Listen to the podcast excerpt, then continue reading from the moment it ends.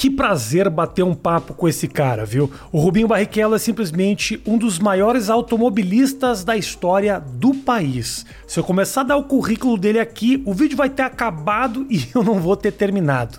Curte o nosso papo aí.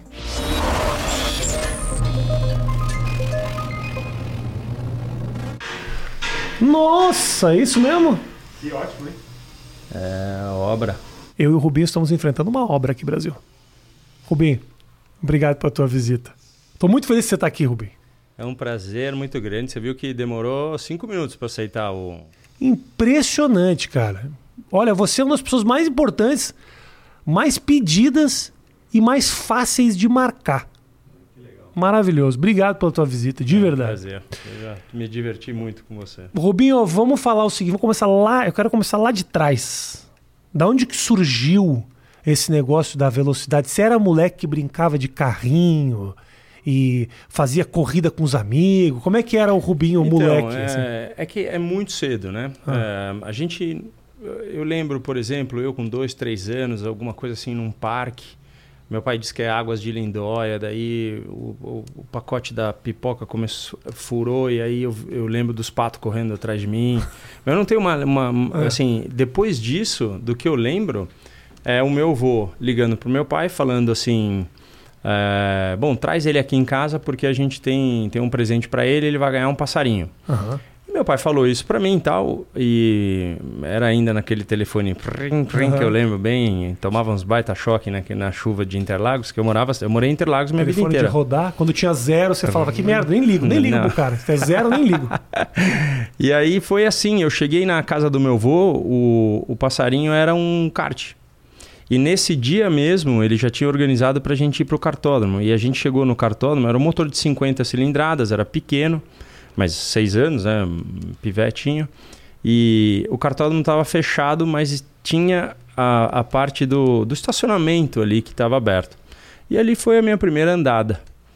E, e, a- e a- e assim, o amor à primeira vista. Você lembra essa primeira vez? Ah, assim? eu lembro, eu lembro meu cartinho vermelho. E, e aí eu assim me identifiquei tanto e eu, eu conheci o kart antes da escola, né? Porque a gente tem lá o maternal. Eu, eu, eu morava em Interlagos, a situação do meu pai era uma situação que nunca me faltou comida, mas era uma situação humilde. Eu estudava no colégio eh, municipal eh, Miguel Vieira Ferreira. Então, eh, por exemplo, eu tenho orgulho de falar que até a quarta série é, alguns dos mecânicos que estão lá ainda no cartódromo estudavam comigo. Aham. Então a gente tem tudo a mesma idade, eu tenho 48 hoje, mas eu fui parte de uma infância humilde, mas que fez com que eu pudesse é, entender que quando a gente acha que a gente tem problema, a gente tem que olhar um pouquinho para o lado, a gente Uhum. tem que se permitir para que você possa resolver e saber que todo problema é resolvível para você ser mais forte. Então ali daquela paixão aí chegaram pro meu pai e falaram assim, cara, o menininho é talentoso, É cara. bom, Você já vai de ter... cara já mandou bem, Você então. vai ter que vai ter que ganhar um dinheiro aí pra. E ele falou, pô, dono de materiais de construção, né? A Barrichello Materiais de Construção era ali na frente do portão 7 do, do autódromo. Com- Quem foi pro autódromo passou na Tá. frente da, da, da loja. Então, que, assim, pra mim é muito como se fosse ontem, assim, sabe? De verdade, uhum. É, foi aquele momento. Meu pai, eu lembro do meu pai chegando pra mim e falando assim: Eu já entendi, vou trabalhar por você, mas eu preciso de duas coisas: do sono, 8 horas da noite, boa noite. Eu não quero nem falar boa noite pra você, você vai, e estudo.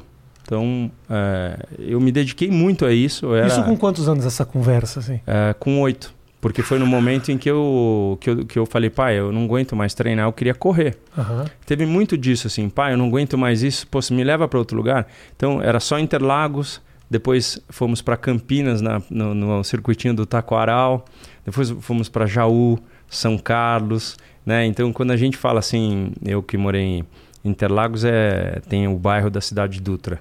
A gente fala da Cidade Dutra para o mundo. Aham. Porque depois aí, quando eu e meu pai, a gente ia, sei lá, a gente foi correr na França. Falei, meu Deus do céu, era, é, era uma, uma delícia poder vivenciar é, do zero, né? Que a gente começou do zero, do zero, do zero. O meu tio, por parte de, é, da minha mãe, meu, meu tio Dárcio, irmão da minha mãe, foi piloto. Infelizmente, nós perdemos meu, meu avô muito cedo. e ele teve que abandonar a carreira porque o meu avô era dono de material de construção também, a Magozan, e foi daí que meu pai conheceu minha mãe. Uhum. Então a história se dá assim, ali em Interlagos.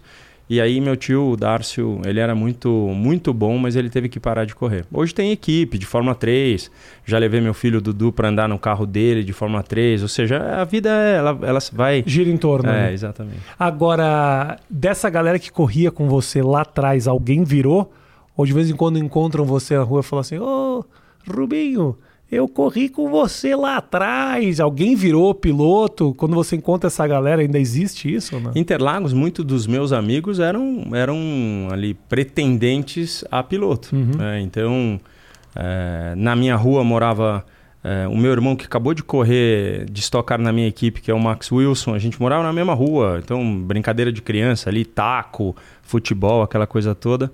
E ele chegou até uh, ser piloto de testes de Fórmula 1 e correu nas categorias, nas melhores categorias do mundo. Não, não foi piloto de Fórmula 1. Mas tem muita gente daquela época e tem muito disso que você me fala. Olha, estudei com você no Miguel. É. Esse não tem nem como, como lembrar, uhum. mas é. Então teu irmão também teve uma carreira, é isso?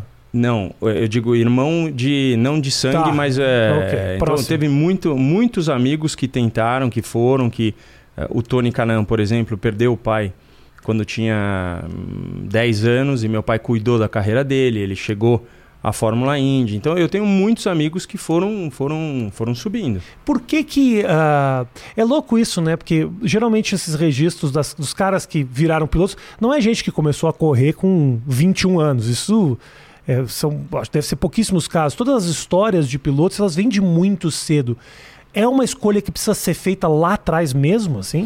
Então, por exemplo, o Bruno Senna é um cara que começou mais tarde, porque a mãe não queria. Então, ele com 18 anos, se eu não me engano, é que ele começou a, a se desenvolver, mostrou talento e aí teve assim o que a gente chama de carreira meteórica, uhum. que é meio rápido até chegar à Fórmula 1. Mas o, o, menininho que começa cedo, né? A gente vê, eu vejo em vários esportes. Ah, eu com 4 anos jogava golfe, depois com 10 eu não quis mais tal, mas aí você pega ele hoje com 30 anos, ele pega, ele tem uhum. um swing muito melhor Sim. que o meu, que não, não nunca joguei quando, uhum. na infância. Então, o cara que começa lá cedo, ele passa pelos problemas mais cedo e, e também, é, por exemplo, é mais fácil eu estar tá em Interlagos, que tem a nuvenzinha lá em cima, que chove, você está de pneu slick, que você não tem tempo de parar para mudar o pneu, do que acontecer isso numa Fórmula 3 quando você já está tendo que mostrar talento para os caras de Fórmula 1 que estão vendo. Sim, você já passou por tudo isso quando chega lá. É. Por que que por que que a gente gosta tanto de, de, de correr de carro? Rubinho, pergunta bem básica. O que, que é. tem nesse negócio que eu... faz com que a, as pessoas não só gostem de fazer, como gostem de assistir o outro é. correndo? O que, que é isso? Eu, eu acho que é, é porque o Brasil sempre foi muito bom. Então ficou ali. O Brasil é bom no futebol, o Brasil é bom no automobilismo, então é uma coisa que, que já faz com que é, você não perca um momento de, é, de idolatria ou de um momento de. Não sei, não, não é uma ilusão. Ah, eu vou ver o beisebol, mas o Brasil não tem um segmento e eu sou apaixonado pelo esporte, mas se o Brasil não ganhar, eu não volto mais. Então, o automobilismo é forte na nossa uhum, mente uhum. e a gente tem uma história de Emerson, de antes ainda de Emerson, de Nelson, de Ayrton. Então. Uma eu... história que o Brasil foi construindo. É. Foi. Sempre teve representante. Sempre teve. E agora não temos. Né? É uma, é uma Por doideira. Quê? Por que isso? É, eu acho que. Só, Matheus, faz só fazer. Fecha a janela do tom aqui para mim, para diminuir um pouquinho esse barulho que tá entrando da obra. No microfone não entra direito, mas manda, manda, manda. Então, aí. É a verdade é que o Brasil sempre adotou essa postura de falar nós, nós somos campeões e vai ser sempre assim. Uhum. Mas a, a Confederação Brasileira de Automobilismo é, agora está efetivamente pensando em ajuda, em, em, em algumas coisas que que estão acontecendo para que a gente plante o nosso caminho, porque os pilotos chegam sozinhos, uhum. sem o apoio do país, entendeu? Tudo ah, muito da família, né? Muito do dinheiro da família. Eu, por exemplo, meu pai fez um negócio que eu não sei se é do teu conhecimento, mas quando eu tinha 16 anos, o meu pai ofereceu o, o meu contrato para Arisco Lembra da arisco? Uhum, arisco, sim, claro, claro. condimento, aquela coisa toda. Ketchup, Ketchup, isso aí. é, o que que acontece? Ele falou assim, ó, vocês pagam o processo dele até a Fórmula 1. Chegando na Fórmula 1, vocês viram 25% sócio. Acionistas do Rubi. Se caso não der certo, jogaram o dinheiro pelo lixo. Era um, um, um coisa de risco. Só que o Júnior, no caso, que era o dono da Arisco, ele fez uma, ele fez uma bondade, ele fez uma. Assim, e depois, todo o dinheiro que ele ganhou, pelo que eu sei, ele doou para caridade. Então são pessoas do bem que, Uhum. que organizaram a situação tão bem feita, mas se não fosse essa jogada do meu pai, que abriu portas para muitos outros atletas, essa coisa toda, ah, eu não teria como chegar lá, né? Porque é um dinheiro que não, é um investimento pesado. Eu acho. Eu sempre me lembro na época da faculdade, a gente estudava as transmissões esportivas e tudo mais. E eu nunca consegui entender direito, Rubinho, o que que faz o brasileiro ser tão apaixonado pelo automobilismo. Porque é um esporte que você não pode praticar. Não é uma coisa como futebol, bota ali dois chinelos, tá fazendo. Basquete, uma cestinha. Mesmo que não tenha cesta, eu tô batendo a bola. Ninguém. Ah, vamos brincar de automobilismo. Tem o kart e tal, mas se você for É, quantidade. mas se você vê, se, se a gente fosse lá na, na antiga estrela para perguntar quantos autoramas eles venderam, eles devem ter vendido Pra caramba. milhões, porque é uma paixão, né? Então, é que assim, o brasileiro se acha entendido do negócio. Uhum. Então, até ele testar um kart indoor, por exemplo, e dar uma olhada e falar assim, meu Deus, meu antebraço travou, Uhum. ou ele não dá o valor devido a tudo aquilo. Mas é verdade, você nasce com isso, né? O, brasileiro, o italiano nasce já. O menino, a primeira palavra não é mamãe e papai, é Ferrari. Então, o brasileiro ele nasce apaixonado pela velocidade, sim. E depois você vai encontrando pessoas pelo caminho. Eu tenho meu canal no YouTube, o Acelerados, e eu, eu vejo as pessoas me comentando, falando, Rubinho, aquele teste que você faz. Tal. Então, o cara é um apaixonado. Tá. Né, outro dia eu cheguei num prédio, o zelador falou para mim: pô, comprei um Celtinha que você você falou, tal, ele realmente gasta menos. Então, sabe, o meu intuito é isso com acelerados, é poder proporcionar Uhum. Uma coisa que estava nas revistas de 0 a 100, de 100 a 0, mas proporcionar alguma coisa que o cara vai lá Se identificar. e, e se identifica com a velocidade. Celtinha dá pra confiar mesmo? Né? Dá, Dá mesmo. Dá, dá. Tem, Meu i 30, será que dá? o Matheus tira saldo meu i 30, que é uma puta bosta, meu carro. Bate assim, uma vez bateu já a massa inteira, massa na metade. De papelão a É, porra do meu papelão, carro. É um é negócio papelão. impressionante.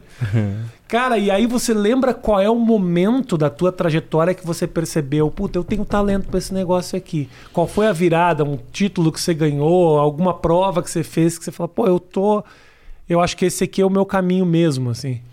Eu. Afim, tem é é uma história muito muito bonita que um dia eu espero contar num livro. As pessoas pedem isso, mas eu não tenho tido. Na verdade, a gente fala que não tem tempo, mas você tem um tempo hábil para fazer. Ghostwriter é o nome do negócio que você tem que contratar. É um cara que escreve pra você. Só, só, você só dá as entrevistas ele faz o livro Isso, você. Depois é. você aprova. Você vai ver. Facinho, facinho. Tá cheio de Então, gente. eu, eu, eu gostaria muito de contar, porque é assim: na minha segunda corrida, eu fui terceiro na primeira corrida, fui segundo na segunda, e a terceira corrida eu ganhei. Kart, ela- kart, é, tá. kart, né, com oito anos. Mas aí o que, que acontece? No dia que eu ganhei a minha primeira bateria nessa terceira prova, o meu pai chegou para mim e falou assim: Filho, eh, o cara que tem chance de te bater chegou em terceiro. Se ele por acaso vier te ultrapassar, você pode deixar passar, porque se você chegar em segundo, você ainda ganha a Ok. corrida. Aham. Mas aquilo me trouxe. Eu deixei passar. Mas aquilo me deu uma sensação de que eu teria que ser muito mais forte mentalmente para prosseguir na minha carreira. E eu vou te falar, eu, eu sempre tive um físico ok, eu nunca fui saradão, eu fui, fui gordinho sempre a vida inteira, mas eu, eu sou muito bom cardiovascular, eu corro pra caramba, eu te- então eu, eu aguento bem a parada, o calor, aquela coisa toda. Mas tudo que eu fiz na minha vida foram ah, processos de autoconhecimento para eu saber por que de certas coisas. Por que, que a gente faz isso? E outro dia meu filho me perguntou, pai, o que, que faz um cara bom e um cara muito bom? Em tudo. Eu falei para ele, "É, o bom é muito bom e só não é muito bom no pânico. Na hora do pânico. Agora, começou a pegar fogo onde a gente está. É nessa hora que a gente vai saber o tipo de calma, o tipo de ação, reação. Então, um engenheiro de pista, a voz dele nunca muda se ele é muito bom. É, tem, é, tem uma série de coisas que faz com que você, na hora do pânico, que uhum. a gente sempre tem, né, dá ali aquele uau, e agora? Né? Então teve muitas situações que eu, eu se eu pudesse, pegava a mão no, no telefone e ligava para meu pai. Uhum. Não tinha, então tive que resolver. Então meu autoconhecimento fez com que eu, desde aquela prova lá, para eu poder melhorar sempre a minha atitude mental. E isso dentro do carro faz realmente toda a diferença? Faz assim? toda a diferença. Louco a, 300 por hora. É como. Porque assim, na realidade. Você fala das escolhas que você precisa fazer? É, é porque o cara fala assim: uh, vamos parar daqui três voltas, vamos parar daqui duas voltas, e aí quando você entra na tua. O que seria a última volta, ele, ele na boca do, da entrada do box, ele fala: se der tempo, entra. Uhum. Mas já não deu tempo. E aí o que, que você faz? Esse é um momento de pânico é um momento é pânico instantâneo, mas você tem que ter uma reação, porque você tem marcha para mudar, você não tá. Só que assim, quando, quando você nasce para coisa que eu acredito ter nascido para isso, é como se a gente estivesse aqui. Uhum. A conversa do Inclusive te convido para uma prova quando puder aglomerar um me pouquinho. Cago disso. Viu? Mas não, mas não para te levar, para você me escutar com áudio. Perfeito. Para, ah, se de você longe, quiser, de eu longe posso. Do carro. É, de longe, mas você escutando Ótimo. a conversa minha com o engenheiro durante a prova para você para você ver o, Isso eu gostaria de saber. O tom de como que é, de como é uma evolução, de que que, o que que é, porque hoje Mas a conversa de vocês é calma mesmo naquele desespero das 200 km por hora? Mas você vê, você vê hoje nas transmissões, você vê lá o cara jovem que começou agora na Fórmula 1, a voz dele tá uau! Entendeu? O outro que é mais experiente já tá num tom. Uhum. O meu é porque eu tenho, eu faço esse ano 40 anos de carreira, não né? Não consigo te imaginar gritando, Rubi. já eu, já eu... conversamos durante horas e não. eu sou uma pessoa calma, mas eu tenho meus estouros, né? Então, por exemplo, essa última corrida, uh, infelizmente, o meu, o meu time me chamou para dentro do box no momento errado.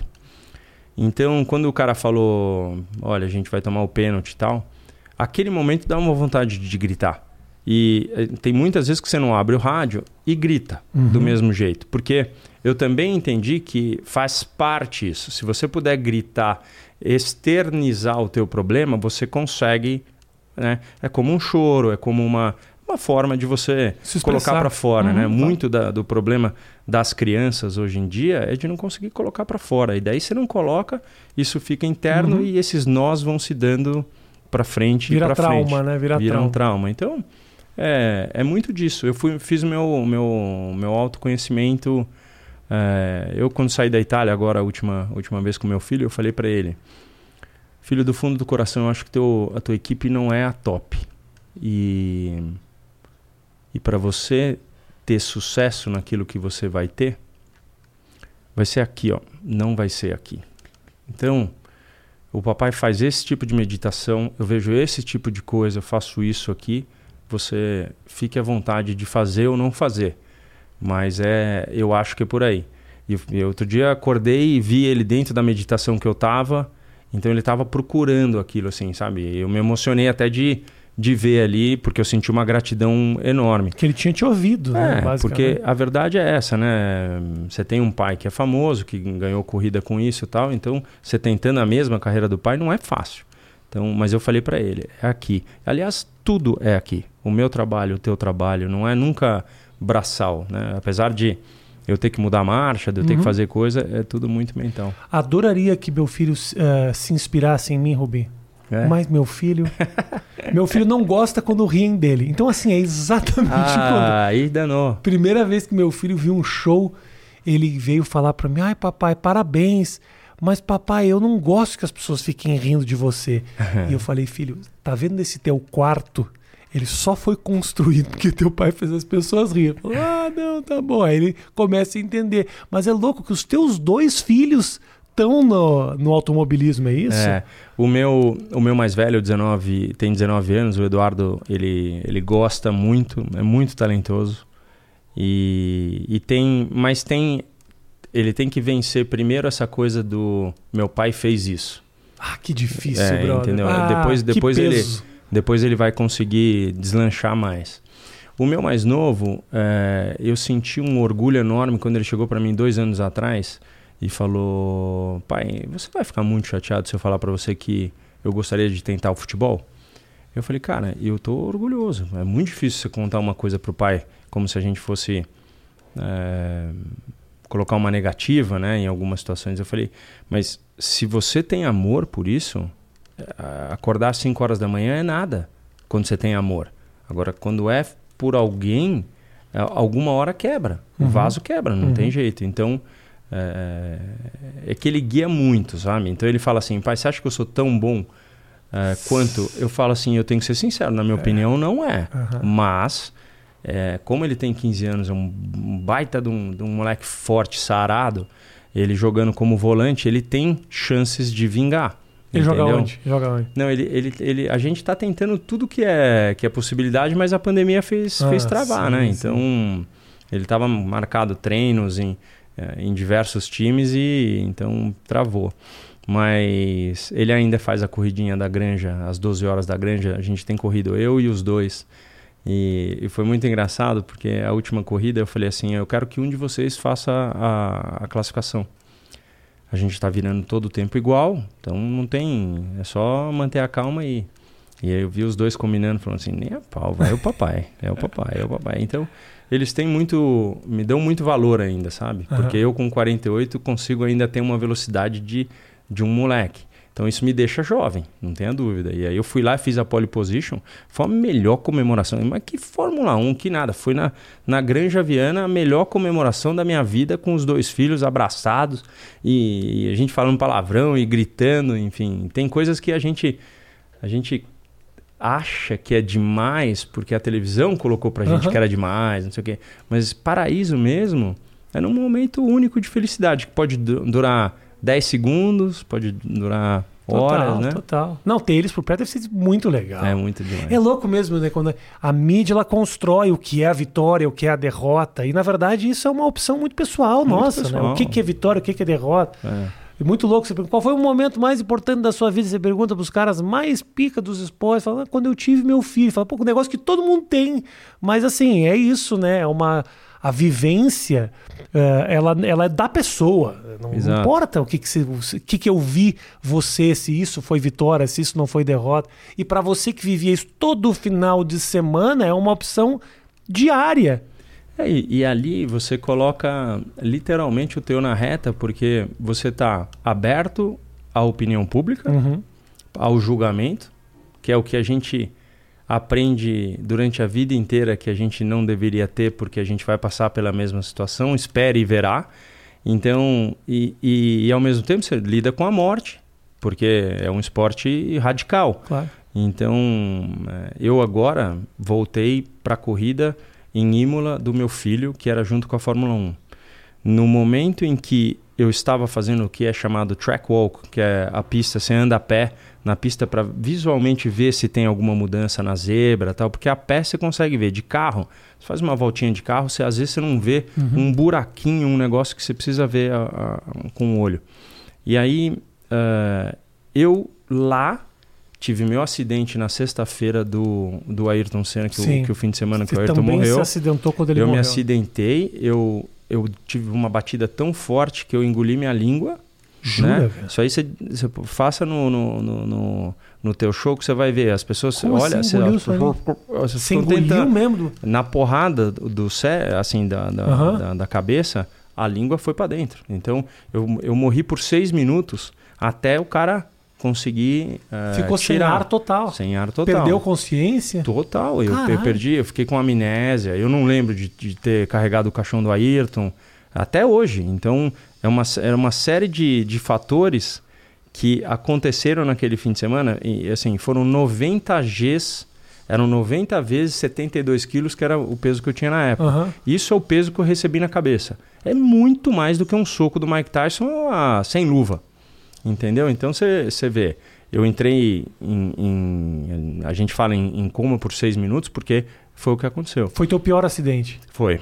E aí eu estava nessa pista onde eu passei o acidente com o meu filho E vou te falar, me deu um, uma emoção. Eu, eu não cheguei a, a, a, chorar, mas me deu um nó na garganta quando eu passei pelo local do acidente, né? Então onde teu filho ia correr, onde meu filho meu ia correr, Deus. entendeu? Então é, é, um, é um confronto, né? O negócio da cabeça, é um, assim é um é quase um desaforo, né? Você, querer fazer, mas também seria é estúpido da minha parte falar, não, não, o Dudu não vai correr nessa pista, Sim, porque né, claro. não tem. o cara tem que passar por Espero tudo. Espero que, eles tenham melhorado um pouco as medidas de segurança Melhoraram, pista, então. a, a, o que era uma curva virou uma reta agora, é então ótimo. ficou mais fácil.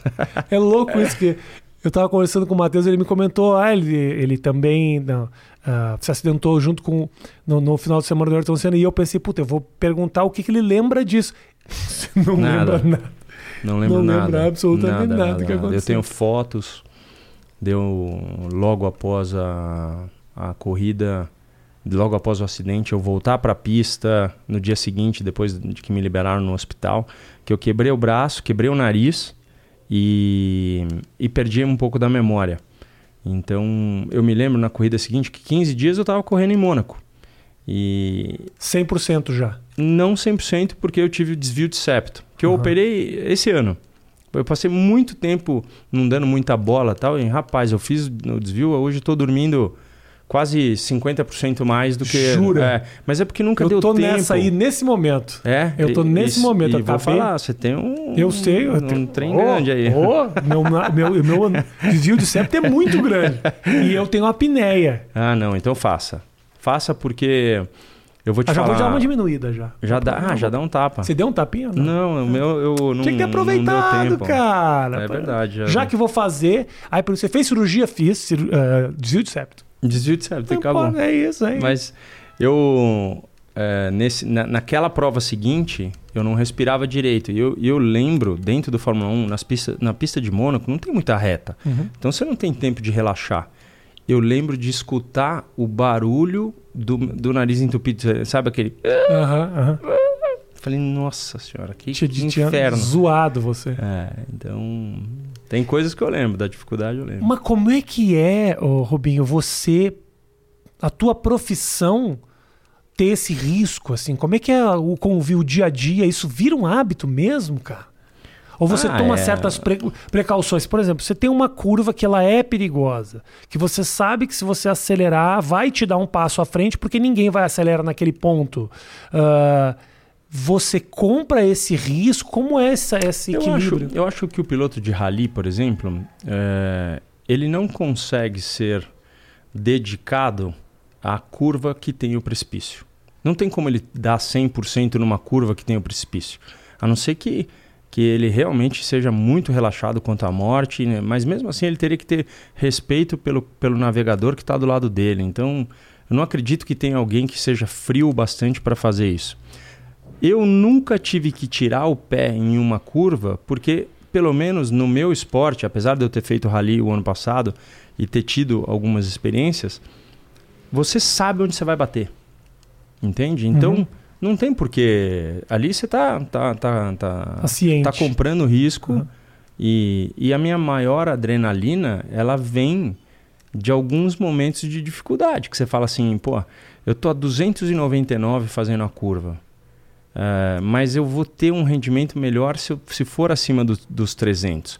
Então, essa porcentagem mínima, às vezes, faz com que você sue frio, uh, você tenha coisa na, um frio de, na espinha. Você tem o teu momento, mas logo após é adrenalina pura.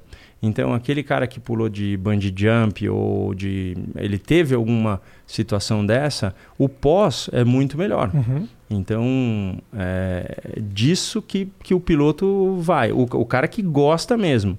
Porque o cara que olha um dia de chuva e fala assim: puta merda, hoje vai chover, que é. merda. Isso já não é um bom approach. Por quê? Porque o cara vê aquilo como dificuldade.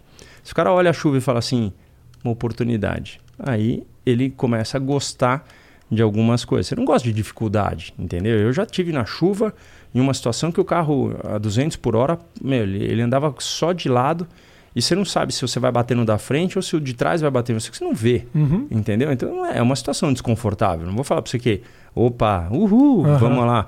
Mas é, tá desconfortável para todos, né? Então, o cara que vai procurar a linha com menos água é o cara que vai performar vai melhor performar também. Melhor. Você sabe que quando eu. Uh, primeiro que a galera pediu demais você vir aqui. Eu achei isso muito do caralho, de verdade. Fiquei muito feliz. Primeiro que eu te acho um cara foda. Obrigado. Uh, segundo, porque eu acho que tem hoje, talvez, um entendimento diferente de tudo que você fez. E eu acho que o público sacou muito isso. Eu abri para perguntas e muitas das pessoas, eu te diria que há 10 anos atrás, as perguntas teriam sido diferentes. Também acho. E, e foi algo que, a, felizmente, a história consertou, né? São aquelas injustiças, histórias que você fala, porra, que legal que, que, que, que entenderam isso. Você sente um pouco isso? Que tem uma leitura diferente? sempre souberam o quão longe você chegou. Mas a coisa do atrasado, a coisa. A gente inevitavelmente tem que falar disso, não sim, tem como não. Sim. Mas eu sinto que o público tem uma interpretação diferente disso. Eu tô certo ou tô errado? Não, você tá certo. Agora, o que. A, a, o, o, dia que eu tive a percepção disso uhum. foi quando uh, a, a coisa da rede social começou a fluir. Eu fui o primeiro piloto no, no, no Twitter a ter um, mais de um milhão de seguidores, então começou-se a, a, dizer em, em 40 palavras o que, o que eu queria dizer. Uhum. Ninguém estava dizendo mais por mim. Então, quando alguém falava alguma coisa, eu falava assim: não, desculpa, este é o meu texto, não é aquele uhum. que foi uhum. dito. Então, quando você tem dentro do teu país a, a, a própria casa para que você trabalha, que faz um, um programa de humor e que tira sarro perante certas situações, que a gente tira sarro mesmo né, com, com o teu trabalho, você, você vai buscar coisas que são engraçadas. Eu acho, eu sempre fui parte do humor. Eu sentava, juro para você, sentava com meu pai para ver a escolinha do professor Raimundo. Eu, eu, eu sempre fui do humor. Uhum. Então, o Jô Soares, é, o Chico Anísio, para mim, eram, era meio da minha época que eu gostava desse tipo de humor. Mas aí, até o cara começar a fazer uma piada com algo que não é verdade, é, uma, é, um, é um fator muito agressivo. Você está falando Mas, do, do, do Cacete Planeta. Isso, fica 11 anos no... no, no, no né? Acho que foi isso que ficou Mas o que você ar. fala que não, não verdade? Tipo de inventário? Que tipo de mentira? Não, porque você fica brincando com o negócio do atrasado, porque ah, o cara sim, chegou em segundo, sim. entendeu? Aliás, Sendo o Rubinho que... chegou seis minutos antes do horário, que quase não pegou o teste. eu brinco com Agora muita coisa. Inclusive, você é obrigado a chegar no horário, né? Porque senão o pessoal vai ficar te não, enchendo o saco. e assim, as pessoas, uh, elas têm o direito de fazer a brincadeira. Claro. Eu não posso eu não posso ficar chateado com algum tipo de brincadeira, uhum. porque se, um, se o país inteiro brincou com, com uma história, é, não tem muito jeito. É que Você foram entrou na poucos, brincadeira também, foram propaganda. poucos que foram lá para verificar. O cara que teve a pachorra de verificar que o menino nasceu humilde, se dedicou. Quantas vezes ele foi campeão? Aí o cara vai lá e fala assim: puta, o cara foi campeão disso, foi campeão uhum. daquilo. Aí ele começa a se dar o valor. E, e assim, quando o cara anda de kart indoor, você pode ver na, na, na, rede social o cara fala assim: Eu nunca mais vou falar mal do Rubinho. Ou seja, aí o cara começa a dar um. Né, quando a primeira vez que eu estava numa sala e vi o Guga dar é, uma. É, um, tentar uma paralela e que ela foi para fora, só que se ela tivesse milimetricamente eh, entrado, ele tinha deslocado completamente o cara, só que ela infelizmente foi para fora. Aí o cara falou: "Ah, não tinha que ter tempo". Sim. Você tá falando o quê, velho? Desconhecimento. Você, você já pegou numa raquete, você já fez um negócio? É. Você sabe o que é bater um pênalti com a torcida inteira é, gritando, ovacionando o, o, teu nome, falando que você é um, um escroto, que você é isso. Então, é, eu acho que a, os nossos filhos, o teu filho, ele vai trazer situações novas para você. A forma como, por exemplo, por que, que ninguém brinca com os meus filhos? Porque eles colocaram um pingo, entendeu? Tipo assim, se você quer é, é, mostrando como que é, como, como que é o pai, como que não é. Eu tive a chance de mostrar o que eu sou. Eu sou brasileiro, eu gosto da pátria, eu tô, tô atrás. Não gosto da política, mas eu entro é, da forma como é. Eu vou lá, eu voto, eu faço. Uhum. E, cara, eu lutei para chegar onde eu tinha que chegar. Eu cheguei né? E, e aí você vê esse contraste que é o Brasil, de uma desunião. Se, se todo mundo fosse um pouquinho mais unido, a gente não ia ficar brigando de, por religião, não ia brigar por, por política, não ia falar de futebol. Cara, se você é meu colega e você torce para outro time, a gente consegue ir, porque vai, pode ser que empata, mas se não empatar, um, um vai sair tirando sarro do outro. Mas essa é a grande o valor da vida. Eu acho que tem, uh, Rubinho, você pode dizer uh, isso muito melhor do que eu. O brasileiro ele tem um desprezo pelos ídolos. Assim. O ídolo brasileiro, o, Vitor, a, o que, que é vitória para o brasileiro é algo muito questionável. Tem pessoas não muito vitoriosas que se transformam em grandes mitos e tem grandes vencedores que viram uh, brincadeira, piada ou desprezo. É. Tem o caso especificamente, o pessoal super já entendeu essa história. Mas te falo, por exemplo, outro dia eu estava vendo. Pensa no Pelé, por exemplo. O Pelé é simplesmente um, nome que você fala no deserto do Saara para um beduíno, Ele Pelé, sabe. a pessoa sabe o que, que é o Pelé. Então, assim, é um nome que é sinônimo do Brasil. É ídolo no mundo inteiro. Aonde ele vai? O Pelé, hoje, se quiser conversar com um presidente de qualquer país, ele senta e conversa. Isso, é, Só isso. que o brasileiro, o brasileiro hoje olha pro Pelé e fala. Ah, é, só fala merda. É. Cara, só abre a boca para falar bobagem. O Pelé calado é um poeta. Porra, um cara, velho, eu sei eu sei a imagem da, da assinatura do Pelé. Olha que ponto é, isso. É, e o brasileiro é tirar Pelé, qualquer coisa. Aí morre e aí sim, vai ter lá uma bela de uma é, matéria, então, um É exatamente isso. Eu ia, eu, eu ia falar, eu, eu no momento da Fórmula 1, é, eu tive, eu tive a, assim, a, a, gratidão de receber o George Harrison do Beatles lá uhum. dentro do meu box. E ele falou assim: Você é um nome muito forte.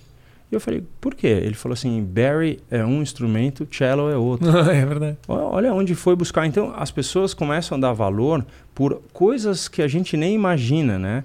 Mas eu, o que eu gostaria era, era exatamente isso, e, e eu falo toda hora. Não vamos esperar eu morrer para falar que meu era bom acertador, que era bom não sei o quê. E não é que eu quero que você fale bem de mim, porque depois que eu aprendi que 33% das pessoas gostam, isso comigo, com você, com qualquer um, 33% não gostam e 33% não se importam. Desses 33%, você passa meio que a vida inteira tentando dar uma. Opa, é, ser neutro, assim, trazer ele, ele para perto, tá? Mas então não é que, ó, eu quero que fale bem, mas é o que vai acontecer. Vocês vão esperar todo mundo morrer para que realmente o valor seja, seja dado ou falado, né? Então vamos reverenciar as pessoas em vida para que a gente possa ter uma vida melhor. Eu falo isso muito para meus filhos. Não espere o, o daqui a pouco, se pode ser feito agora. Você tinha essa essa, a gente estava falando sobre o que é a, a, noção da, da vitória e da derrota, que é uma coisa muito pessoal, né? Sim. Você tinha essa noção quando você corria e ouvia essas críticas e tudo mais, ou realmente você naquele momento sentiu um pouco de ingratidão assim do povo? Não, Rafinha, o negócio é o seguinte, eu odeio perder até bolinha de gude, cara. Então, assim, como um bom brasileiro que, que não gosta de perder, eu também não gosto. Só que quando eu cheguei lá, é, assim, se, o, o negócio é eu explicar e a pessoa fechar o olho, esperar cinco segundos antes de ter a emoção dela e falar assim, tá, eu entendo. Uhum. O, o outro é eu falar e o cara fala assim, ah, que chorão. Tá, meu, o cara tá tentando. Foda entendeu? Isso. Mas. inveja. Eu... As pessoas adoram falar inveja. Não, é... o cara falou, pô, não, o outro cara fez isso. Eu, não, eu, quando cheguei, a pessoa pergunta para mim: no contrato com a Ferrari, tinha alguma coisa escrita que você era o segundo piloto? Eu, eu avisei a equipe: se tiver alguma coisa escrita, eu não quero. Uhum. Eles falaram: não tem. Perfeito, tô dentro. Só que tinha no do Schumacher. No meu, não que era o quê? Mas que dizia o quê? O carro reserva, nunca era meu. Então, era dele.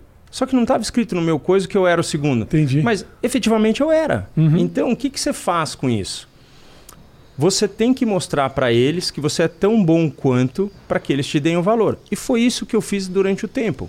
No, no, no meu é, terceiro, quarto ano de Ferrari, o Michael nem testava mais o carro, porque ele falava: o Rubens é melhor que eu para testar o carro, ele que, que vai, vai conseguir uhum. evoluir muito mais. Então, hoje, o nego lá vai lá, pega lá um, um carinha que tem grana e bota lá para andar na equipe. E aí o que, que acontece?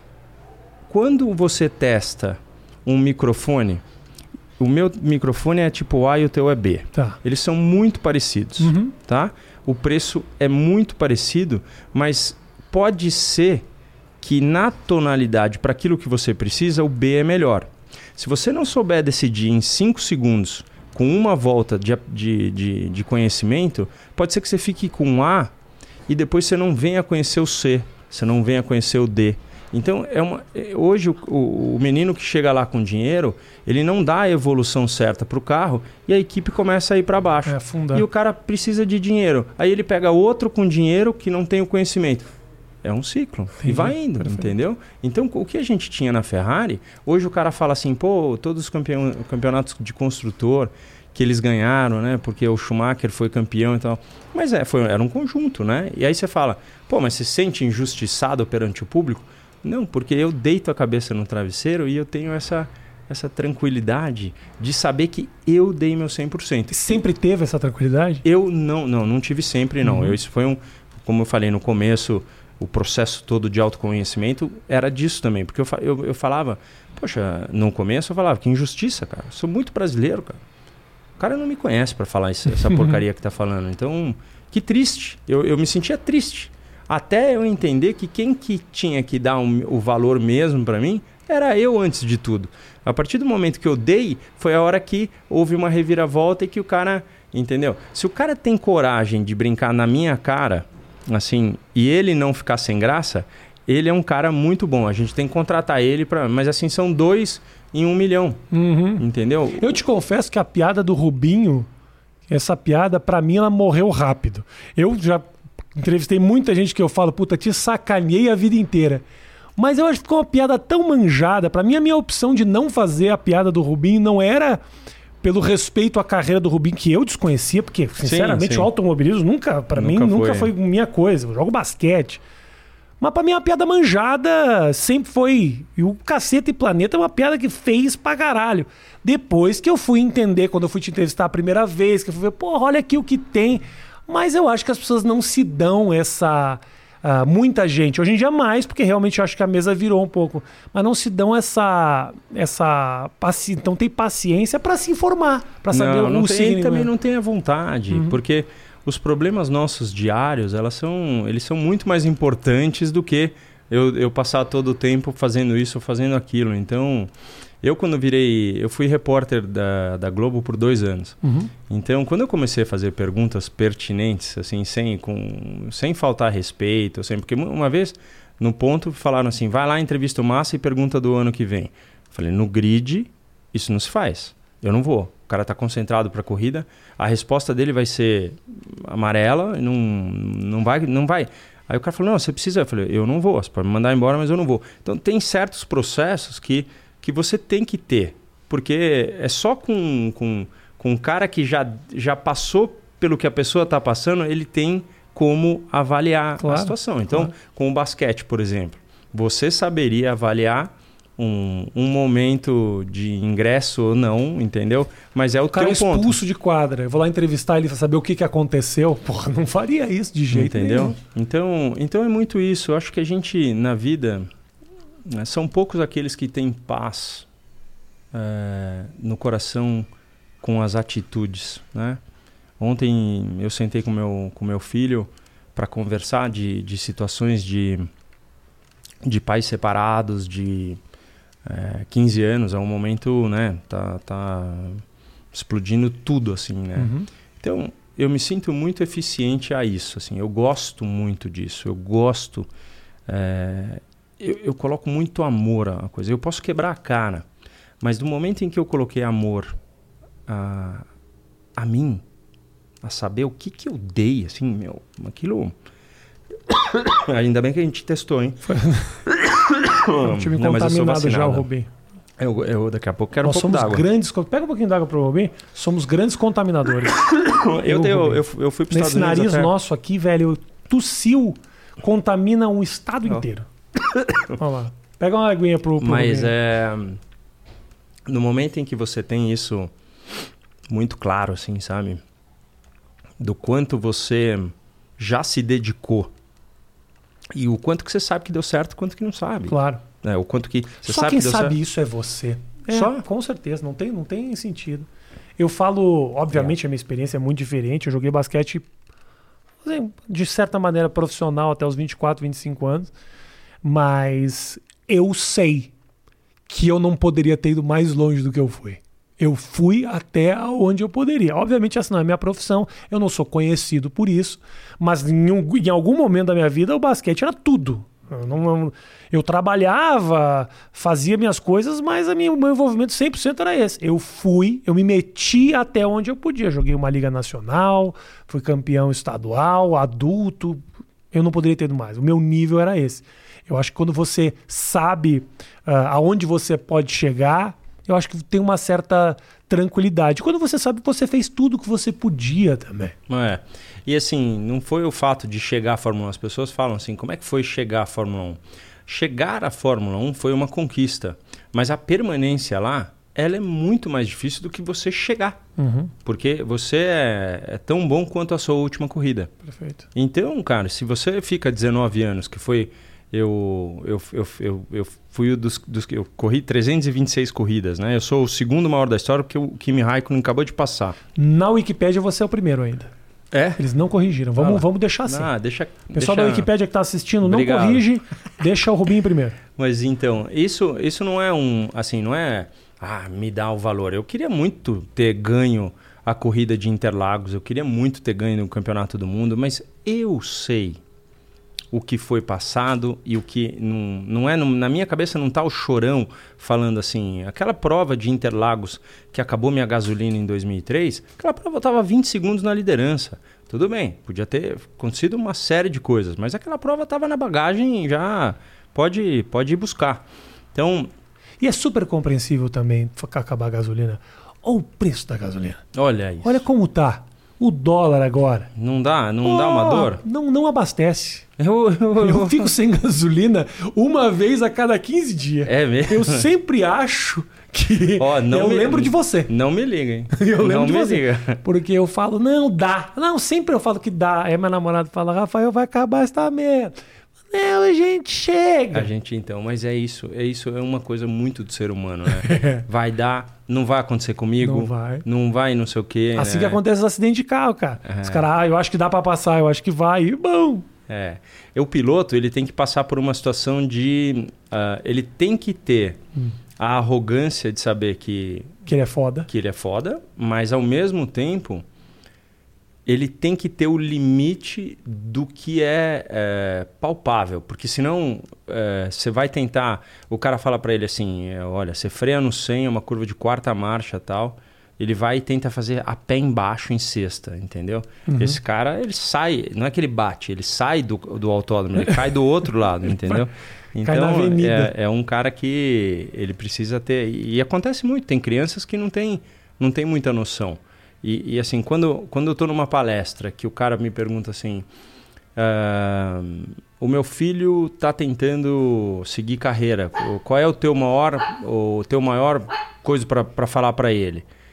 A maior coisa que eu tenho para falar para ele é assim: é ele que gosta ou é o pai? Uhum. Porque se for o pai, já era. Não, vai chegar uma hora em que ele não tem, não tem futuro nenhum. Entendeu? Total. Então, ah, tem um documentário na, na, Netflix, você viu Trophy Kids. Eu não vi. Pá, é incrível, que mostra. Nos Estados Unidos, eles, os pais são loucos, né? É. O cara quer que o filho seja futebol americano, o menino não tá nem aí. Os caras vão e enchem o saco. E é tipo, um, é incrível que fala exatamente sobre isso, sobre a relação dos pais de atleta nos Estados Unidos com os atletas. É. A cobrança, a encheção de saco. É difícil, cara. É. Ainda mais para você que tem um filho que tá nisso aí, ele, ele você tá falando, ele sente essa cobrança de ser filho do Rubinho, ele ainda sente isso? Ainda Quantos sente. anos ele tem? 19. Ele tá correndo o que agora? Ele tá correndo de Fórmula, é o que é a antiga Fórmula Renault, Uhum. que é, é uma categoria de base é, com ingresso a FIA, que é a Fórmula 1. Tá. Ah, como é que você fala a, a Fórmula 1, a tua entrada, você está falando da dificuldade. Como é que é conviver nesse circuito lá? Como é a relação com os outros pilotos? Os caras se olham na cara, não gostam um da cara do outro. Como é eu- que funciona Eu isso? sou, eu sou o que você vê aqui. Eu sempre fui brincalhão, eu sou, assim... Eu tenho... Eu não tenho o teu dom eh, de fazer a, a, brincadeira de fazer a pessoa rir, mas eu sempre fui um cara da, da alegria. Mas eu também tenho o dom de, de chatear muita gente. Né? Acontece. É um, Acontece nas melhores famílias. É um dom que eu tenho. É mas, o meu acidente. Eu é... só não. A língua não entra para dentro, mas o meu acidente é isso. Eu chateio a pessoa. mas pega um socão e entra isso, também. Socão pode entrar. Mas é que a sorte é que você é alto. O meu ia Vai precisar subir na escada. Mas o, o fato é que eu, com a minha alegria, eu eu deixava bem claro que, que eu era arrogante o suficiente para querer bater todos. Mas eu não tinha por que não tomar um copo de vinho com o Schumacher. Não tinha por que não, a gente não formar uma mesa de pôquer na sexta-feira depois. Então, então a gente era, era, era movimentado, assim. Tava eu, o Schumacher, o Fisichella, o Kubica, uh, o Massinha. A gente tinha um grupinho que se reunia, uh, pegava um prato de comida de alguma das equipes e ficava lá até 9 horas da noite dando, dando risada. Quando ia para o Japão, que fica todo mundo no mesmo hotel, tinha mesa de, tinha pista de, de boliche. Então eu, eu, eu gostava disso, uhum. sabe? Eu gostava de estar tá cercado de amigos e que soubessem que a gente ia disputar, ia bater, enfim, entendeu? E o Massa acabou de chegar na, na Stock Car e eu falei para ele, cara, que não passe o primeiro fim de semana sem você baixar aqui no meu motorhome, que o meu motorhome é... Eu, eu durmo na pista, né? Eu sou rato de pista mesmo. Eu gosto e tô, tenho meu cantinho lá, fico lá. Então, é, ele na, no sábado à noite passou lá e a gente, entendeu? Troca ideia, e, enfim, uma mão... Sábado à noite? Sábado à noite. Legal. Tem namorada, né? E preferiu passar a noite com massa. Mas eu estava em Goiânia, sem. Entendi. É... Não teria como.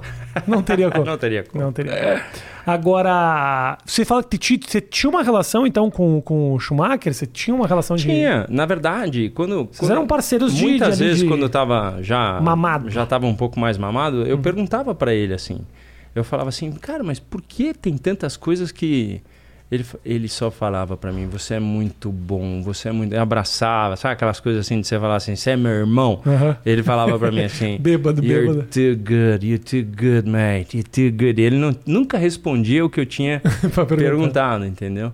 Mas uh, a verdade... Você é tem alguma que... relação com agora o que aconteceu... Tá, que momento tá a história dele? Você tem? Você acompanha? Não, eu não tenho. Eu, eu tentei, eu tentei saber por, por uh, por uma pura. É, porque é assim, para você ver como é o Brasil. Né? Ah.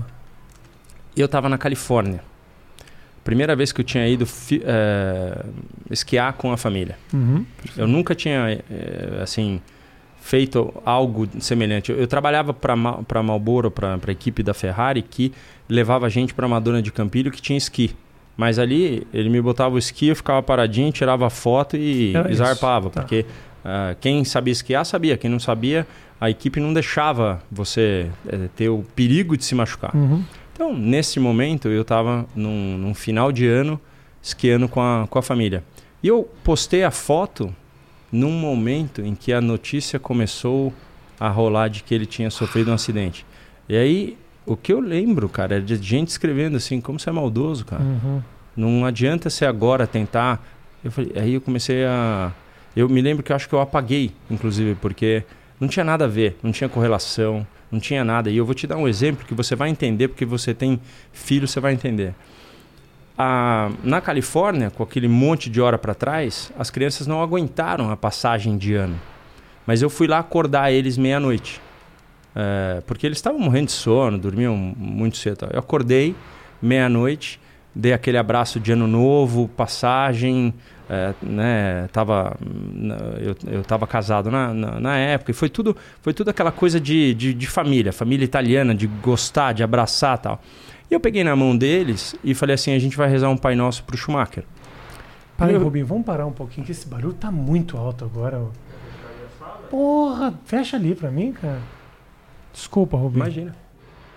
Ah, não tive, até hoje é, não teve isso obra. Isso aí tá quebrando laje. Isso aí eu, eu sei bem como é que é do meu, meu pai. Ele... Nossa.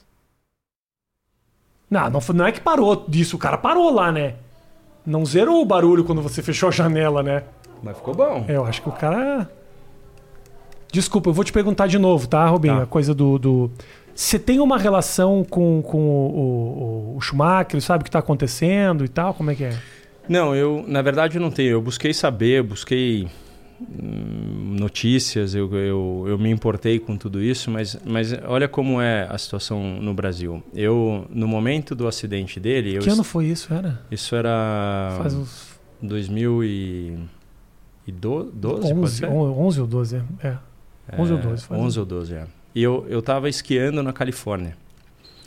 E eu nunca fiz, fiz isso. Foi a primeira vez que eu estava esquiando. Eu já tinha ido para Madonna de Campilho, porque a Ferrari tinha um evento para a imprensa, mas eles não deixavam eu esquiar porque eu não tinha. eh, podia me machucar. Então tinha, ficava cinco dias na neve lá, que eu, na verdade, eu ia só na sauna e fazia exercício. Não tinha muito o que, o que fazer.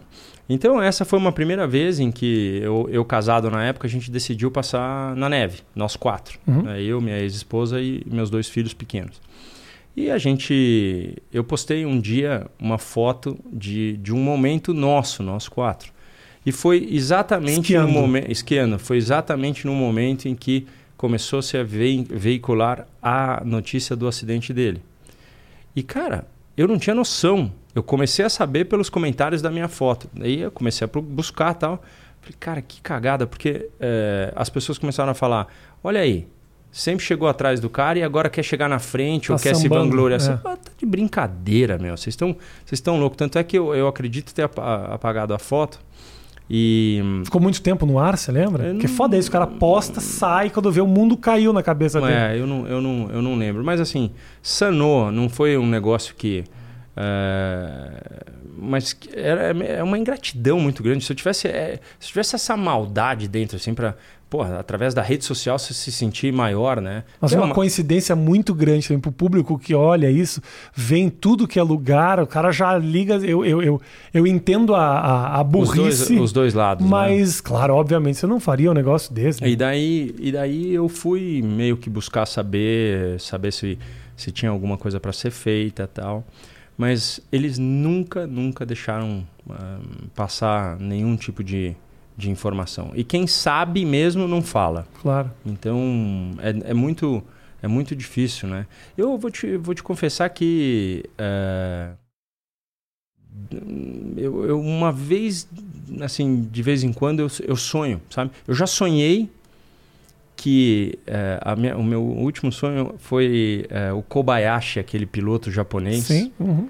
tava no sonho e ele falou pra mim assim, Rubens-san, come here. Aí eu fui, ele, falou assim, vou te mostrar um segredo, mas você não conta pra ninguém. Ele abriu a porta, o Schumacher tava jogando Playstation, velho. E ele jogando bem, tava meio magro assim, sabe? Mas, mas falou, não, tô bem, mas a gente não vai contar nada. E eu, e eu passei a noite inteira perguntando por que, que o Kobayashi... Por que, que ele Por que foi ter o amigo japonês? Ele tinha amigo tanto... E, e você vê, não sei, não, não dá muito para saber. A gente tem que rezar para que ele esteja bem. O filho dele tá correndo hoje, né? E assim. E é, difícil. louco, e é louco porque é uma figura que faz parte da tua história, né? Faz muito. É o teu. É o teu Danilo Gentili, no meu caso. É. É. tipo assim, é uma pessoa que em algum momento teve ali uma rivalidade, é um problema, não tem problema. Existe uma, uma leitura meio abstrata do público em cima da relação, assim. Mas é, mas pra gente é o que tem que funcionar. É, ontem eu tava vendo uma live do Christian Fittipaldi. Tá? Ele foi o meu maior rival Uhum. dos tempos de kart, dos tempos em que a gente cresceu e a gente chegou junto à Fórmula 1. Ele chegou um ano antes que eu. É, E o Christian é meio secão, meio assim. E o cara, quando falou meu nome, ele, ele, ele respirou, mas ele soltou uma frase tão bonita, cara. Ele falou assim: Hoje eu consigo ter gratidão a toda a rivalidade que a gente teve, porque sem ele eu não seria o que eu sou. Claro, ajudou. Então, acho que isso funciona para todos, né? A gente pode ser rival daquele, daquele, daquele menininho lá na, na classe, lá na aula, na quarta série, que meu, a gente lutou pela Hum. menina, pela mesma menina e não sei o que e tal, mas isso serviu para um aprendizado de alguma situação, né? Geralmente briga por mulher te leva, te leva longe. É, não é? Vai até a quarta série, tá vendo? Nossa!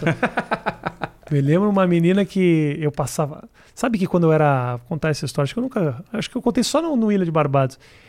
eu eu dei em cima da Fernanda Lima quando a gente tinha 18 anos por aí. Linda, linda. Obviamente, continua uma mulher maravilhosa. Linda, linda. 18 anos, encontrei numa festa.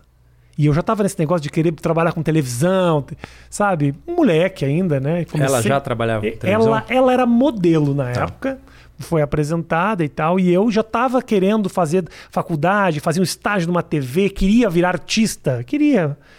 E aí eu, oi, tudo bom? Fui cumprimentar ela, cagou pra mim. Cagou. Literalmente. Mas cagou, nem olhou na minha cara. Você já tinha essa na pona? Assim, total, já... total. Mas é que, com 18 vai crescendo. É que tem o pessoal que acha charmoso, os caras são loucos. e aí eu falei, e na hora eu pensei que eu tinha essa arrogância, que eu falava assim, não, um dia eu vou ser famoso. E aí ela vai olhar na televisão e aí vai ver, olha só o que eu perdi. Olha o que aconteceu Ela hoje é uma das apresentadoras de televisão mais famosas do Brasil, casada com o cara mais bonito do mundo. e eu tô aqui falando com o Rubinho Barrichello sobre as minhas desgraças. Mas ela, ela sabe disso? Sabe, sabe, sabe. sabe você sabe. já, mas você já falou Não, pra ela amigo. depois? Lá em Los Angeles a gente se encontrou já algumas Ai, vezes. Que legal. Ele sabe. Porque de... o, o grande é barato, o grande dela. barato da vida ela é, legal. é você poder, como eu falei, né? Eu, eu, eu, eu, eu, eu vejo muito pelas minhas crianças que eu, eu procuro com que eles coloquem para fora os problemas, para que você, né, já na, na, infância, não sei se você ficou sabendo disso, mas hum. a criança caiu, doutor, o que, que eu faço? Eu falo assim, fez galo, foi é. para fora, tá tudo certo. Caiu, deu uma baita pancada e não tem galo, é perigoso. É, é sim. É perigoso, entendeu? Então, o externo é uma coisa que te faz bem. Claro. Por, por um. Tirar por uma... pra fora, Tirar, óbvio. exato. Então, então, eu conto essas histórias que é quase terapia que eu faço. é uma maneira que eu tenho. poder sobreviver. De vomitar as desgraças. Rubinho, eu, eu pedi pra galera mandar perguntas, né? Para que eu repassasse para você. E eu tenho umas. Que é uma coisa que eu, aliás, eu não costumo fazer muito. Mas eu pedi pra galera me mandar. Você mandou aonde? No, no, no aqui no teu, né, Matheus? No teu WhatsApp. Eu vou te repassar as perguntas da galera, beleza? Tá bom. Depois eu coloco na tela aqui o arroba da galera que tá fazendo as perguntas, tá? Lá no meu Instagram, inclusive segue, segue o Rubinho no Instagram também, que ele fica postando. O Rubinho é aqueles Instagram que tem tracinho, sabe? Que é 50 mil stories que faz o dia inteiro. O Rubinho. Arroba Ruba Isso, exatamente. Então vamos lá. Uh, o cara pergunta aqui, da onde surgiu a ideia da sambadinha no pódio? A sambadinha é engraçada, porque uh, a gente, nós éramos quatro, eu, uh, Ricardo Rossetti, Roberto Xavier e Walter Salles. o Walter hoje é dono de equipe de, da Stock Car. O Ricardo Rossetti chegou à Fórmula 1 e hoje cuida dos, dos business de família. E o Roberto Xavier também é, chegou até a Fórmula 3 e hoje cu cuida da, das coisas de família e, e, e, parou de correr. Nós quatro morávamos numa casa na Inglaterra e a gente assistiu um pódio de Fórmula 1 que o cara falou assim, um deles falou assim, olha que coisa sem graça. Olha que coisa sem graça, velho. O cara pega, eu já estava na Fórmula 1 em uhum. 93, a gente estava revendo uma corrida, é isso. É. é. Cara falou, pô, um dia que você chegar, você faz alguma coisa. Eu falei, pô, me dá uma ideia, faz, mexe a mão, faz uma. Né? E o, quem idealizou isso é o Roberto Xavier. É, o, o Xaxá, que é amigo de, dessa, dessa época, ele. Ele, então a sambadinha, ela não tem nada a ver com o samba. É um movimento que meio que até quando eu chego lá, não tem nenhum brasileiro, você vê o cara, alguém da, da do pódio ali, da plateia, grita Sambaché, Sambaché. Então, tem, já ficou conhecido. Eu até tentei fazer com que eu, existisse um bonequinho meu que, de, que desse a sambadinha, mas é por isso, era para dar um tom de, de alegria que é um momento eterno. O meu próprio filho, uma vez, ele me viu em Mônaco, chegou em segundo, estava puto, por série de coisas que aconteceu na corrida, ele falou assim: pai, você imagina o tanto de gente que daria tudo para estar no teu lugar. Eu nunca mais deixei de sorrir. Ótimo. Sambadinha. E não dança porra nenhuma. Nada. Nada. Nada, nada. Mas nem com arco. É, o que é melhor? Seria ridículo se você subisse e sambasse de verdade. Eu acho que é melhor que seja ruim, entendeu? É, é a sambadinha. Quero levar a sério. Então, tipo, mestre de sala, Matheus. Puta, aí não dá. Mais uma pergunta aqui. Uh, você, uh, o cara pergunta, se arrependeu de negar a proposta de alguma equipe da Fórmula 1? Eu acho que é assim, não é o arrependimento, porque a gente tem coisas que a gente gostaria de ter feito. Eu gostaria de ter guiado pela McLaren. Tive duas chances de fazer alguma coisa que não foi feita. Uh, por, por uma série de razões. Eu já havia, em 2009, eu já havia assinado pela Williams no momento em que a McLaren me convidou. E eu, cara, eu, eu sou uma pessoa que eu preciso uh, da honestidade. Por mais pelos milhões de erros que eu fiz na vida, porque você vai falar assim, pô, mas você é tão honesto assim? Não, eu já fiz muita cagada, mas é do aprendizado das cagadas que eu vou crescer. Uhum. Então, mas eu não conseguia não guiar pelo Williams, que a Williams também estava na minha lista, eu também tinha vontade de guiar para eles, mas pode ser que eu junto do Hamilton lá na equipe, pode ser que eu tivesse um, um outro tipo de, de situação. Mas é, eu, eu não acredito que a gente tem que voltar e rever uh, algumas coisas do C. Como é que é, uh, Robinho, pergunta a mim aqui, o, como é que funciona a questão do o, pagamento do piloto de Fórmula 1? Você ganha uma grana pela tua posição nas corridas? Você tem um contrato com essas. A McLaren vai te pagar uma grana pela temporada? Paga uma grana pela tá. temporada, tem um salário, tem pilotos que têm bônus por pontos, daqueles pontos que são, são efetuados, uhum. é, tem, tem pontos que tem teto, que você não, não pode passar desse, desse tanto. É, tem pilotos que é, entram na Fórmula 1 com um contrato, olha, você só vai ganhar se isso acontecer. Perfeito. Então tem um monte de... Mas normalmente é um salário. Rubens Barrichello, uh, você já foi chamado para trabalhar na Fórmula 1? Já, já. Mas eu tenho tanto. Uh, assim, eu, eu, eu, gosto tanto de, de correr ainda que eu não consigo. É capaz de eu tirar o cara pelo por dentro do cinto e falar, então deixa que eu guio, ah, eu faço, deixa, deixa, eu, eu faço. Então eu ainda não tô, eu tô muito ativo. Né? Hoje eu corro muito mais do que eu corria na Fórmula 1. Eu a cada 15 dias estou guiando todo tipo de categoria. Tô indo para Argentina. Isso, cara? É vício isso? Puta, é um amor, cara, que eu, eu, eu não consigo. A pandemia eu comecei a apostar corrida com meu filho subir na escada. Não tinha, eu, eu precisava daquela, uhum. daquela adrenalina e tal. E né, é o que eu gosto. Eu gosto mesmo. Eu não sei. Acho que vai ser fácil saber o dia que não, não, não tocar mais assim a, a campainha do amor pela coisa, sabe? Porque eu gosto tanto que a hora que começar a ficar meio ameno é hora Sim, de parar. Larga fora. Boa pergunta. Quem é o piloto mais filho da puta da Fórmula 1? Da época. Boa pergunta. Gostei desse. Da época, obviamente. É... Tinha um desgraçado que você falava, ah, lá vem aquele corno. Então, ah, não. Não, tem, não, não é assim, se você pegar e ver que. Eu tenho certeza que tem algum na tua mente agora que você. O fala. pastor Maldonado era um que, meu, você falava assim, pastor puta, Maldonado. vai bater. Nossa senhora, vai bater. Não tem muito. Já batia, entendeu? Mas tinha, por exemplo, eu, no meio de uma corrida, a gente estava disputando meio que. Eh, não era nem Fórmula 1, era meio que a liderança, mas a reta era muito grande. Às vezes você entrava em primeiro caía para quarto uhum. na reta. Né? Uhum.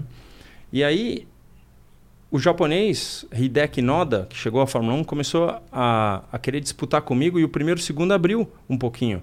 Eu passei do lado dele hum. e fiz assim para ele, ó. Usa a cabeça, vamos para frente. Na, cheguei na freada, o cara me estourou, né? E aí eu falei, cara, eu tinha acabado de falar pra você. Ele falou, não, você mandou eu tomar no cu. Eu falei, não, chefe, é, é, foi as duas mãos, não foi uma só.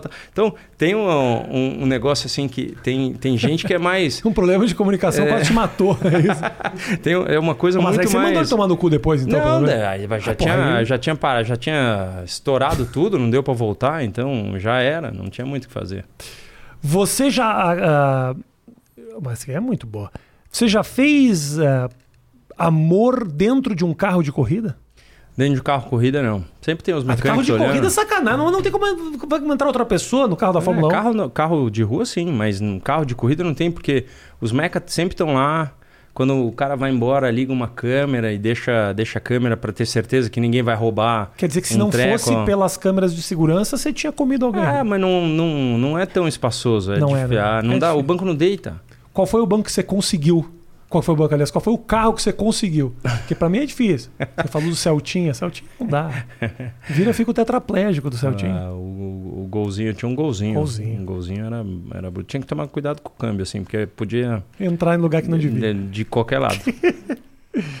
Mais uma aqui. Você vê outro brasileiro correndo na ponta ou devemos aceitar que não tem mais pilotos como você? Não, obrigado. É, mas tem. Piloto brasileiro não vai faltar. Tem muito moleque na fita, tem muito, muito moleque de 16 a 19 anos, uh, tem, tem uma molecada boa.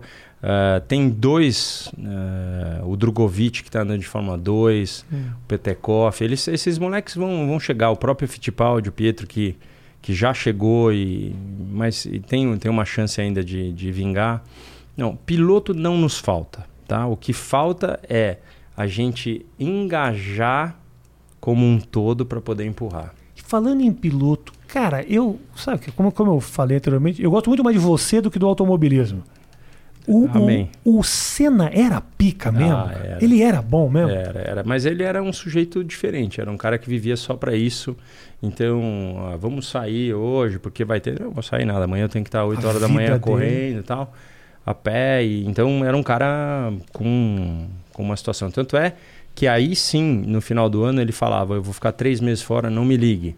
Então a equipe daí não podia nem contar com teste, com nada. Mas no momento em que ele estava dedicado, esquece, era, era o cara mesmo. Vamos falar, para a gente fechar o nosso papo incrível, grande Rubinho. Uh, você tá lá com o, o Acelerados, né? Tô. Que é no SBT e no YouTube. Inclusive, o um moleque perguntou aqui se você nunca testou um Clio no Acelerados. Eu sabe que eu não, te, eu, eu não tenho memória de todos os carros, porque hum. eu chego. Clio não é carro, cara, entre nós é. não, ele faz curva, ele faz. faz? Mas eu, ah, mas eu acho que eu não testei um Clio. Eu não tenho memória por quê? Porque eu não gosto de saber o script. Eu não gosto tá. de chegar lá e saber que carro vai ter. Eu chego e assim, pode ser que tenha. Eu, eu gravei agora, essa semana, o Acelerados, e, e tinha desde de uma baita de, um, de uma Audi com 600 cavalos de potência até um golzinho de um cara que é, que é fanático e que uhum. queria que eu testasse o carro, então com 100 cavalos. Então eu, eu me divirto igual. Para mim é a diversão e eu, eu passar para você o que que o que que o que que realmente o carro faz. Perfeito. Grande Rubinho. Irmão, obrigado pra caramba. Ah, obrigado, obrigado pela você, tua obrigado visita. Pelo pelo carinho. Te acho gosto... um cara foda. Você tem alguma pergunta para mim fazer, Rubem? Não, eu queria. Eu, ah, que... boa, uma... eu queria. Na, na verdade, quando você hum. falou, você falou para mim. Quando... Você deve ter sido sempre um cara brincalhão, mesmo jogando basquete até os 24. De maneira nenhuma, Rubinho. Eu era um Num... psicopata na qual eu brigava com todo mundo. É mesmo? A violento, agressivo, mas, desnecessário. Mas a passagem do, do, do final do basquete para essa nova profissão foi imediata ou ela demorou? Ah, bom, interessante. Ah, o humor, ele nasceu lá já eu tinha, nos Estados Unidos. Tá. Eu, eu me formei na faculdade, e aí eu fui morar nos Estados Unidos. Eu ainda tinha o basquete junto quando eu comecei a fazer o negócio do humor. Eu sempre fui um cara que os parceiros se divertiam muito junto. Mas na quadra não tinha amigo, assim. Eu era sim, meio sim. desnecessariamente, inclusive, um pouco violento demais. É. Brigava, gostava da confusão, sabe? Que era uma personalidade que eu não tinha muito fora da quadra. Mas o humor, cara, me salvou muito, assim, porque eu era, apesar de ter essa postura muito agressiva, eu era muito fechado. Uhum. E quando eu descobri que eu tinha essa coisa, que eu vinha, que só as pessoas próximas conheciam, foi uma libertação. Foi quando eu comecei a conhecer as meninas, entendeu? Quando eu comecei a brilhar junto com os amigos. Então o humor aí depois que ele se transformou numa profissão. Entendi. Mas realmente a transição até o humor ela foi longa, porque durante um bom tempo eu fui jornalista. Uhum. Do tipo fazer cobertura de buraco de rua, Olha lá. É, então assim, essa facilidade que eu tenho de bater esse papo aqui vem muito do, do treinamento do, da faculdade. Mas você viu que eu tenho um pouco de jornalista, você né? Você falou, você demais. pegou uma, uma coisa ainda, fui me apaixonar por eu... uma jornalista, então, Exatamente. então. É... Todas as vezes que eu falei isso, para a pessoa me faz uma pergunta, a pessoa não tinha uma pergunta para fazer. É, mas você, você sabe a única jornalista Rubinho. A única pergunta que eu não consigo até hoje, eu, eu fico tentando lembrar, mas assim, hum. o cara fala assim, escolhe uma música aqui agora, tal. Me dá um branco, velho. Eu não, Você já tem uma música pra responder essa pergunta? Não, não, tem. tenho. Não, não, não, não, Se você assim, fizesse três gols no jogo, o Fantástico ia ficar ah, no branco. Ia ficar no branco. Ia mandar um sertanejinho e tal, mas, não, mas, demora, cara. Não... E eu namoro com a, tava namorando com a Paloma, ela é muito legal. Ela trabalhava na Band comigo lá na época Ela do tá Boixá. ainda, Pô, é. que legal. E a Band agora transmite Fórmula 1, Stock Car, passa as corridas de Fórmula 3, de Fórmula 2. E é você muito legal. assiste, Rubem? Tudo. Pra mim, domingo feliz é um churrasquinho com, com corrida, Mas cara. você fica ali três horas. Puta, fico... Vendo. Ah, você não vê jogo de basquete? Pá, eu não vou. É, vejo, vejo.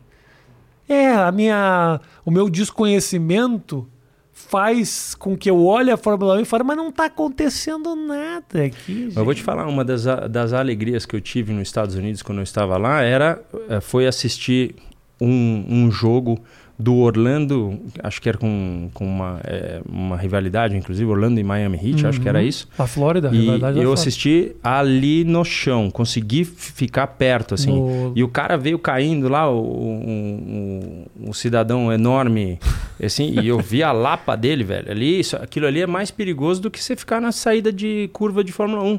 Se o cara vem com aquele pé com- no com o peito, pé. eu já. Ah, não, entendi. Que lapa, velho. Você fez aqui, eu falei, o que, que esse cara tá vindo Não, não, não, não deu pra, Ah, o não pé. deu pra ver. O Deu- pé. O pé, o pé. Não, os caras caem, que se você fica no, no assentinho do lado da quadra, os caras É. caem em cima mesmo. Mas foi uma alegria muito grande, porque a primeira vez que eu fui assistir, parecia que eu tava assistindo de helicóptero. É. Não dava nem pra ver o Nossa! cidadão lá embaixo. Então, Eu vi um jogo no Staples Center em Los Angeles no último assento. Irmão, eu olhava para baixo para conseguir ver o telão. Pra você ver como eu tava longe. O telão que fica em cima, eu olhava para baixo para ver. Você não vê nada, nada, Nada, nada, nada. E é foda porque as transmissões, elas evoluíram muito de todos os é, esportes. então né? vale a pena ficar em casa, né? Isso é uma coisa muito louca. As próprias transmissões de Fórmula 1, elas evoluíram muito, né, cara? muito, muito, muito. A puxada que dá, hoje você se sente muito mais dentro do carro, né? Você consegue ter emoção. E por isso que eu gostava de, do, do lado jornalístico de, de, de cobrir a Fórmula 1. Porque uma vez me perguntaram, pô, o cara apertou dois botões ao mesmo tempo. Eu falo assim, é a mesma coisa que o seu Ctrl Del que você tem no teu computador. Ele acabou de resetar o computador do volante dele e ele está buscando as funções. Boa. Então, é, é isso Quem aí. quer conhecer o lado mais jornalístico de Rubinho, Acelerados, canal no YouTube, vou deixar o link aqui na descrição, nós vamos deixar. E também faz o seguinte, se inscreve aqui no canal, que tem gente bacana pra caramba que tá passando É isso aqui. aí. Os vídeos têm muito acesso, mas 85% das pessoas que acessam os vídeos não são inscritos no canal. Então vai lá, clica no inscrever, dá o seu like aqui, tamo junto. Rubinho, do caralho, obrigado, Tchau, irmão. obrigado. Tamo junto, valeu. Tchau, tchau.